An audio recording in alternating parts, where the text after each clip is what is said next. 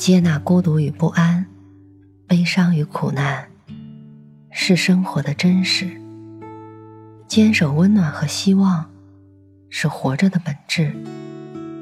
我相信，胸中装满深切的爱，生活就会灿烂千阳；内心保有沸腾，世界会为你绽放。愿我们都能在不期而遇的温暖中。满怀生生不息的期望。晚上好，我是 Mandy。搜索并关注微信公众号“深色咪墨”，收听更多或参与互动。今天的故事来自二零一二年第十期的《读者》，作者吴念真。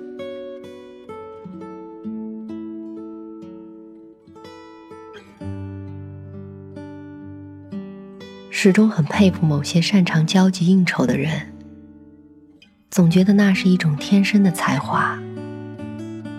那些人无论在什么场合，遇到什么样的人，好像都能应付自如，谈笑风生，礼数周到。有些人甚至还具备超凡的记忆力，任何一张脸，一个名字，只要见过，听过。仿佛就可以记入档案，存取自如。年轻的时候在电影公司上班，直属上司不但善于交际，而且酒量好。那时候最怕的工作任务，就是晚上留下来陪客人吃个饭。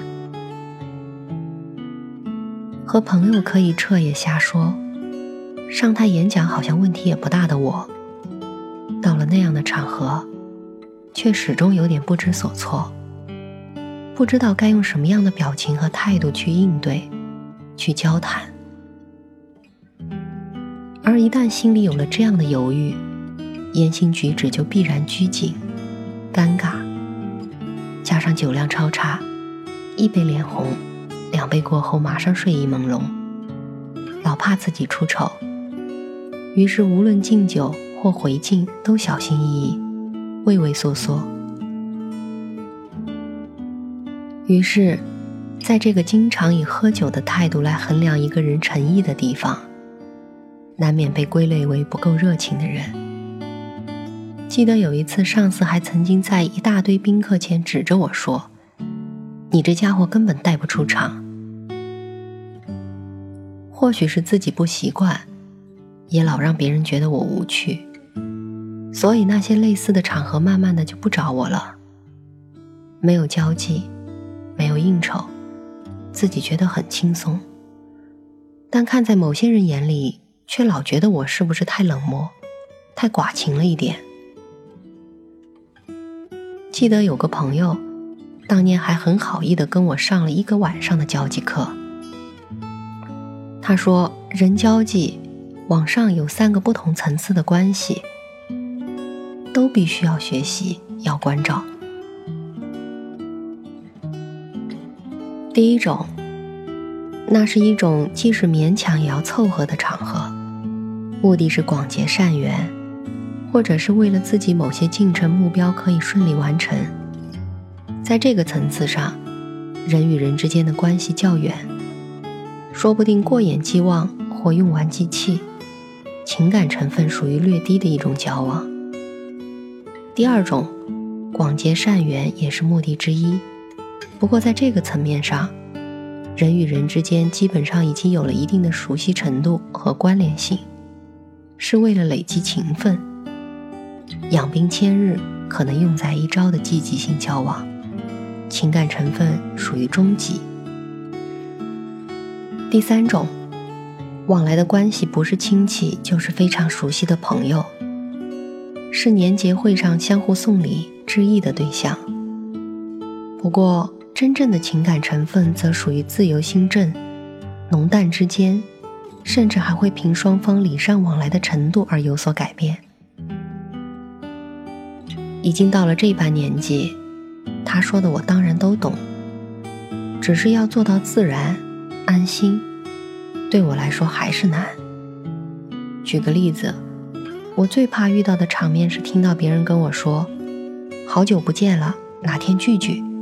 哪天有空一起吃个饭吧。”而讲完之后，紧接的话却是：“哦，那掰了，保重。”我了解，那绝对是善意，但更难受的是，这善意无丝毫真心。记得儿子在五六岁的时候，有一次带他上街，在玩具店里遇到了一个早已离开原本行业的同学，聊了一阵各自的工作和发展之后，他说哪天有空聚一下吃个饭吧，随即握手告别。没想到我儿子竟然问我说。他要跟你吃饭哦，我说是啊，没想到儿子却一脸疑惑地说：“那你们怎么都没有留电话？”小孩清澈的直觉有时候真是一面镜子。没错，他连我的联络方式都没问。那那个哪天聚一下吃个饭，这句话不就是大人之间彼此心知肚明的应酬一场吗？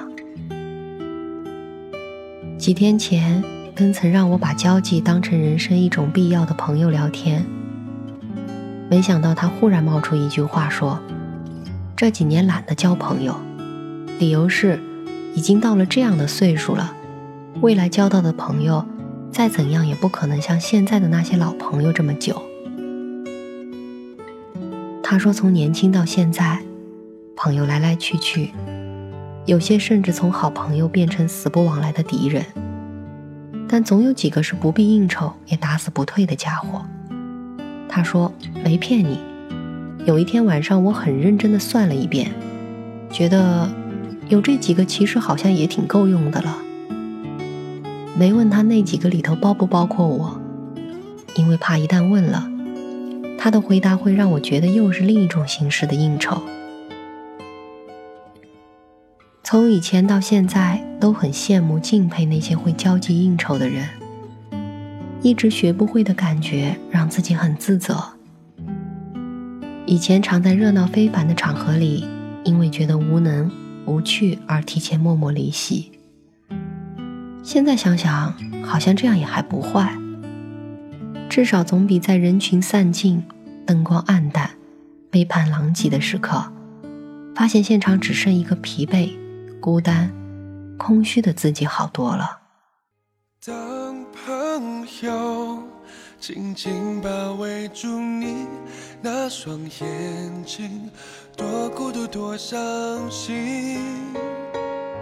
笑声、闹声、空心的回声，怀念着谁，无法入睡。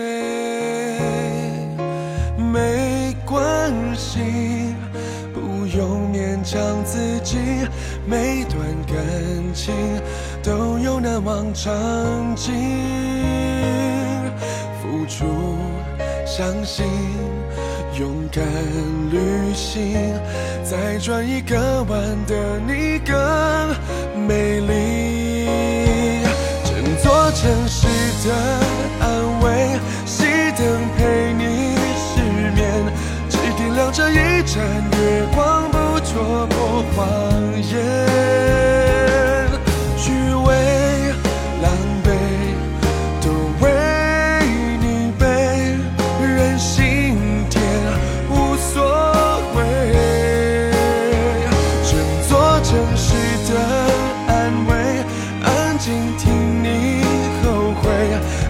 一抹温柔的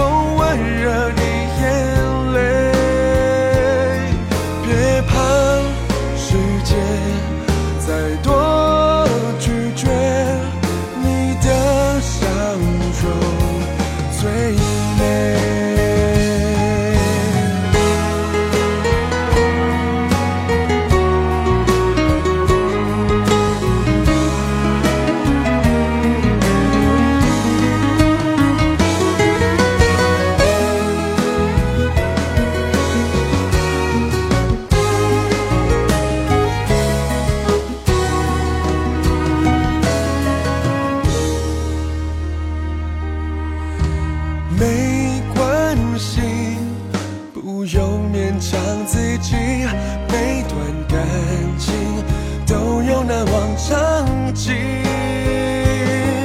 付出相信，勇敢旅行，再转一个弯的你更美丽，